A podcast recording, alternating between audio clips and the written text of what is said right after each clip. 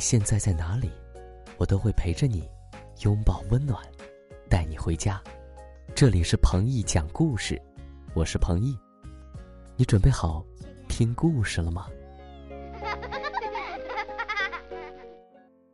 寻找弟弟的小姑娘。从前有个庄稼人，有个老太婆。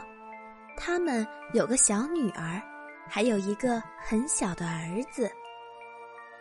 小女儿，妈妈对她说：“我们去干活了，弟弟你要照顾好，别离开院子啊！你做个乖乖的好姑娘，我们给你买一条小头巾。”爸爸妈妈走了以后。小女儿把他们对她说的话都忘了，她让弟弟坐在窗户下面的草地上，自己却跑到街上去又玩又闹。一群天鹅飞过，把小弟弟抓起来，放在翅膀上带走了。小姑娘回来一看，弟弟没有了，她又是哎呀叫，又是两头跑，可都找不到。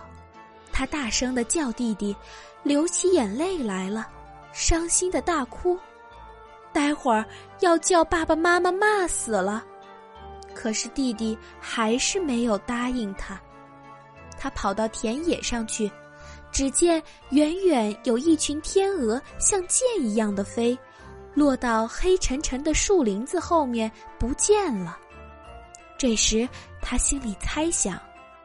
他们一定是把弟弟带走了，因为关于天鹅，早就流传着这样一个坏名声，说他们会捣鬼，拐走小孩子。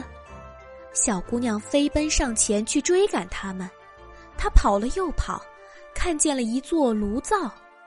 炉灶啊炉灶，你告诉我，天鹅他们飞到哪儿去了呀？炉灶回答他说：“你吃了我的小黑麦饼，我就告诉你。要我吃小黑麦饼，在我爸爸家里连小麦饼也没人吃呢。”炉灶不告诉他，小姑娘继续往前跑，碰到了一棵苹果树。苹果树啊，苹果树，你告诉我，天鹅它们飞到哪儿去了呀？你吃了我的野苹果，我就告诉你，在我爸爸家里，连花园里的苹果也没人吃呢。苹果树没有告诉他，小姑娘继续往前跑。一条奶河在粉洞岸间流，奶河呀，粉洞岸，天鹅它们飞到哪儿去了呀？你吃了我的牛奶粉冻，我就告诉你，在我爸爸家里连奶油也没人吃呢。他沿着田地，沿着树林子跑了好久，天黑下来，没法子，得回家去了。忽然，他看见一座犄角架的小房子，上面有一个窗子，这房子老在团团转。有一个老巫婆在屋子里纺麻，她的弟弟坐在一张凳子上玩几个银苹果。小姑娘走进小房子，“你好啊，老婆婆。”“你好，小姑娘，你是来干什么的呀？”“我在台地上走，在沼地上走，衣服全湿了，想进来暖和一下。”你坐下，顺便纺麻吧。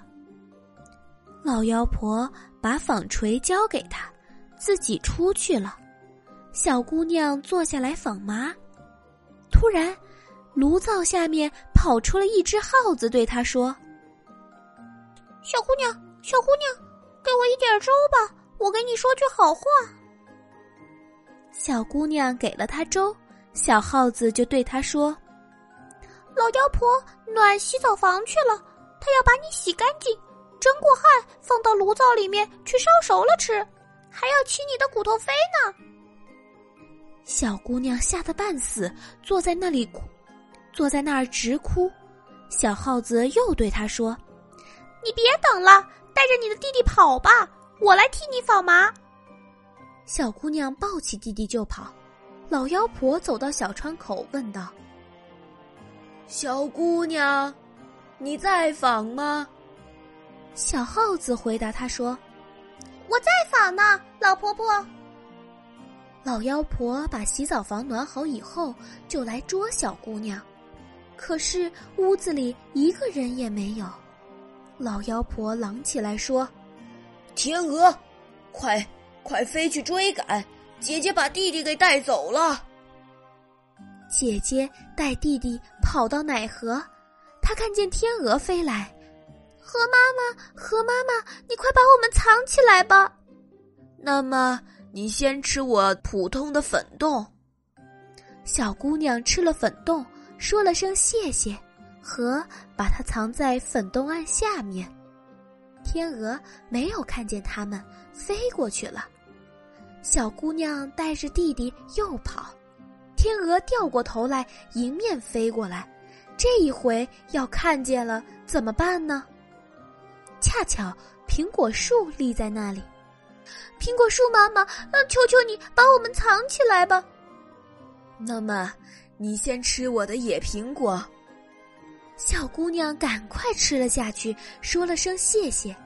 苹果树用树枝把它们遮住，用树叶子把它们遮了起来。天鹅没有看见它们，飞过去了。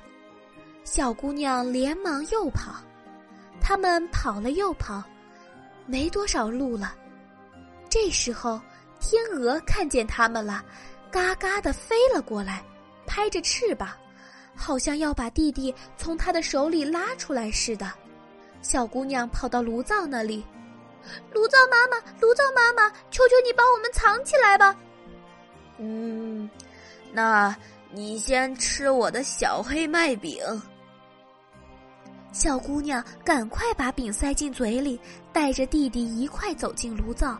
坐在灶口，天鹅飞来飞去，叫来叫去，最后空着身子飞回老妖婆那儿去了。小姑娘对炉灶说过谢谢，就和弟弟一块儿回家了。就在这个时候，爸爸妈妈也回来了。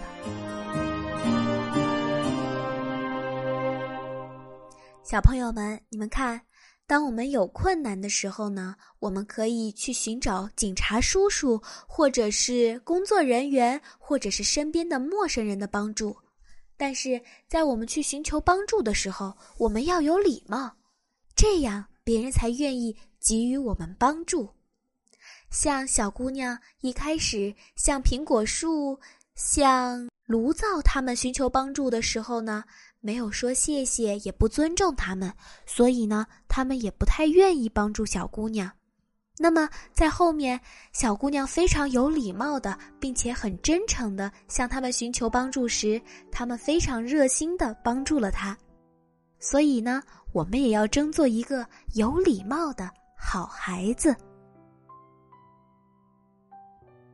好，听完故事，我们该睡觉了哟。还记得我们的睡前仪式吗？嗯，第一步，盖好你的小肚子。第二步，跟你身边的人说晚安。做的不错。